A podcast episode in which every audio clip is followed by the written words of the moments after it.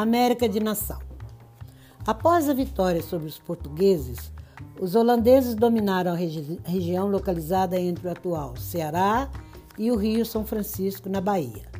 Porém, a dominação da região somente se concretizou por volta de 1637, após longa resistência da população local, quando chegou o alemão Maurício de Nassau para administrar em nome da Holanda. Durante seu governo, as terras improdutivas foram vendidas a preços simbólicos, a fim de acelerar a economia regional e obrigar os grandes proprietários a plantar produtos agrícolas suficiente para o abastecimento das camadas pobres da área povoada. Com essas medidas, não foi difícil Nassau ganhar o respeito do público. Ele foi também tolerante com os cultos católicos, embora fosse protestante.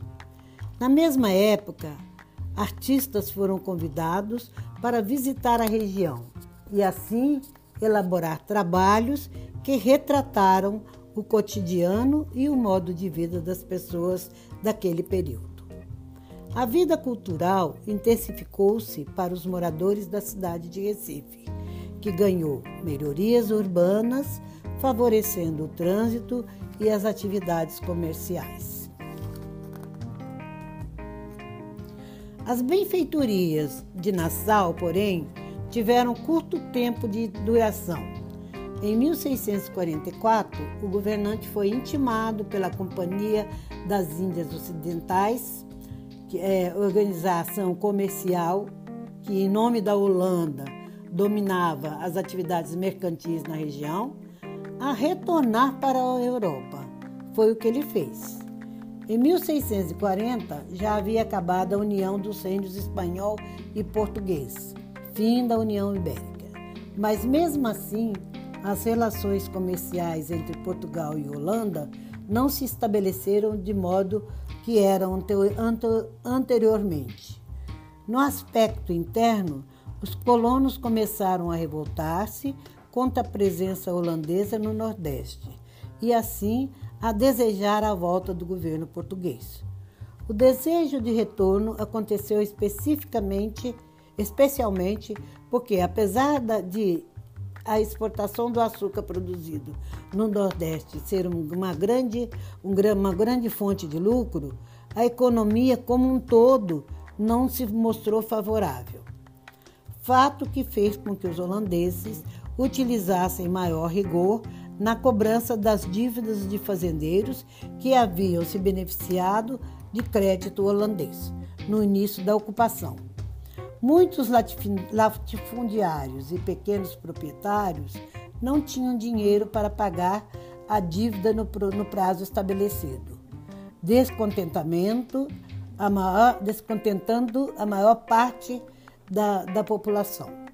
A pressão intensa associada ao desembarque de forças portuguesas à região fez com que os holandeses abandonassem a administração local em 1654. Todavia, os problemas não foram de fato resolvidos. A produção de açúcar na América Portuguesa aconteceu com apoio e financiamento da Holanda. E a expulsão dos holandeses em 1654 não foi uma posição naquele, uma boa posição naquele momento. Por causa da saída forçada, os holandeses partiram para as Antilhas, ilhas recém-colonizadas no Caribe, onde implantaram a produção açucareira tal qual era feita na América Portuguesa. Isso quer dizer Portugal, além de perder o seu maior parceiro na produção e redistribuição do açúcar pela Europa e pelo mundo, perdeu também seu mercado consumidor.